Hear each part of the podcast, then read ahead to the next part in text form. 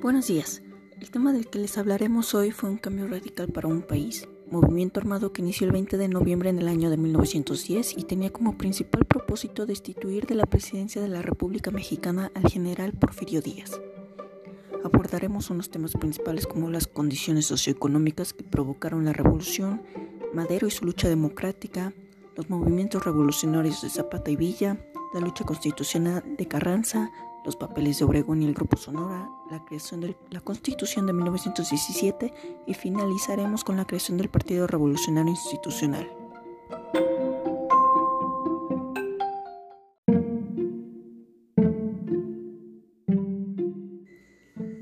Vamos a hablar de las condiciones socioeconómicas que condujeron a la revolución.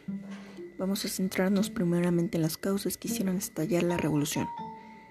Díaz acababa de cumplir 30 años en el poder el porfiriato consistía principalmente en el abuso de los poderosos sobre la clase obrera y campesina, quienes reclamaban sus tierras y protección.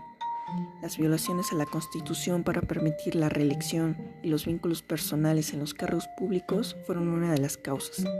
La falta de libertades políticas para la clase media, el envejecimiento del sistema, el centralismo del régimen, la polarización social, esclavitud por deudas a través de las tiendas de raya, el caciquismo, pero la gota que derramó el vaso fue cuando Porfirio Díaz concedió una entrevista al periodista estadounidense James Grillman, ya que en ella Díaz anunció que no se reelegiría en las elecciones de 1910 y que estaba abierto a la oposición, lo cual no fue así.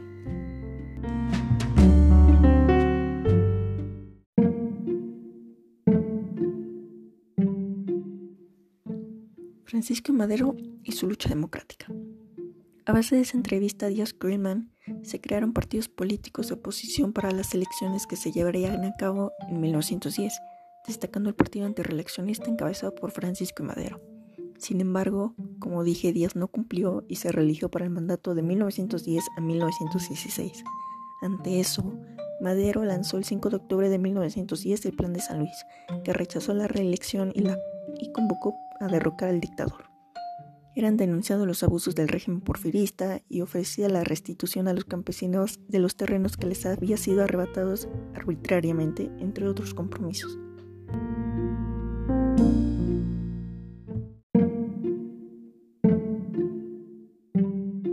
Los movimientos revolucionarios populares de Villa y Zapata los dos revolucionarios mexicanos inseparables más famosos de la historia, por poner fin a la dictadura de 35 años de Porfirio Díaz.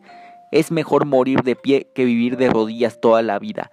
O la tierra es para los que trabajamos. Fueron algunos de los discursos más emblemáticos que pronunció Zapata y que sirvieron de inspiración a movimientos que fueron surgiendo durante el siglo XX. Villa formó parte de grupos de bandidos durante años hasta que en 1910 conoció a Abraham González, representante del candidato presidencial Francisco y Madera quien se opuso a Díaz. Fue cuando entonces Villa se dio cuenta de que podía usar sus cintas de bandido para combatir a los dueños de las haciendas.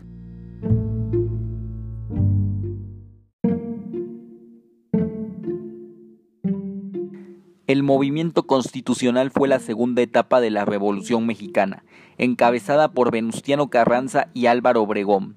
La resolución constitucional surge como reacción de varios líderes revolucionarios, como Venustiano Carranza o Francisco Villa, al golpe de Estado contra Francisco y Madero por parte de Victoriano Huerta. Por un lado, villistas y zapatistas que apoyan al gobierno surgido de la Convención de Aguascalientes y lo que querían era apoyarse con el Pacto de Xochimilco, y por el otro lado, Obregón y Carranza pertenecen al ejército constitucional. Luego de dos años de enfrentamientos, Villa fue finalmente derrotado en la batalla de Celaya por Emiliano Zapata. Fue derrotado por los constitucionalistas y Carranza logró consolidar su gobierno en Jalapan de Cesa, en Querétaro.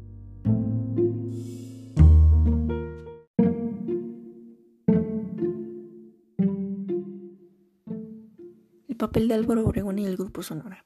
Adolfo de la Huerta, Álvaro Obregón y Plutarco Elías Calles integraron el llamado Grupo Sonora formado por miembros de la clase media cuyos privilegios se vieron afectados. El grupo Sonora surge al desconocer Carranza la soberanía del estado de Sonora y su objetivo principal fue llegar a la presidencia.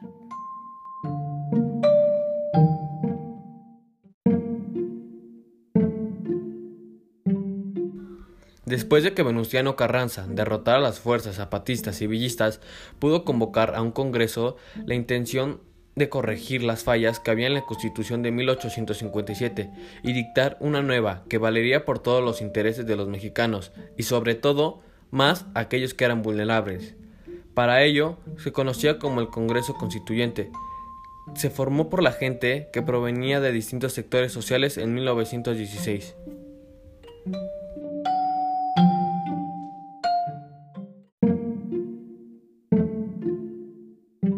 La muerte del presidente electo Álvaro Obregón en 1928, en torno a cuyas personas se aglutinaban en distintos grupos y dirigentes surgidos de la Revolución Mexicana, acarreó un registro de dispersión.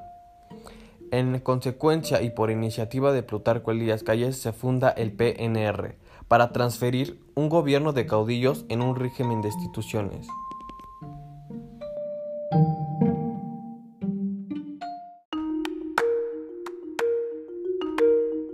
Y con el Partido Revolucionario Institucional acaba la revolución.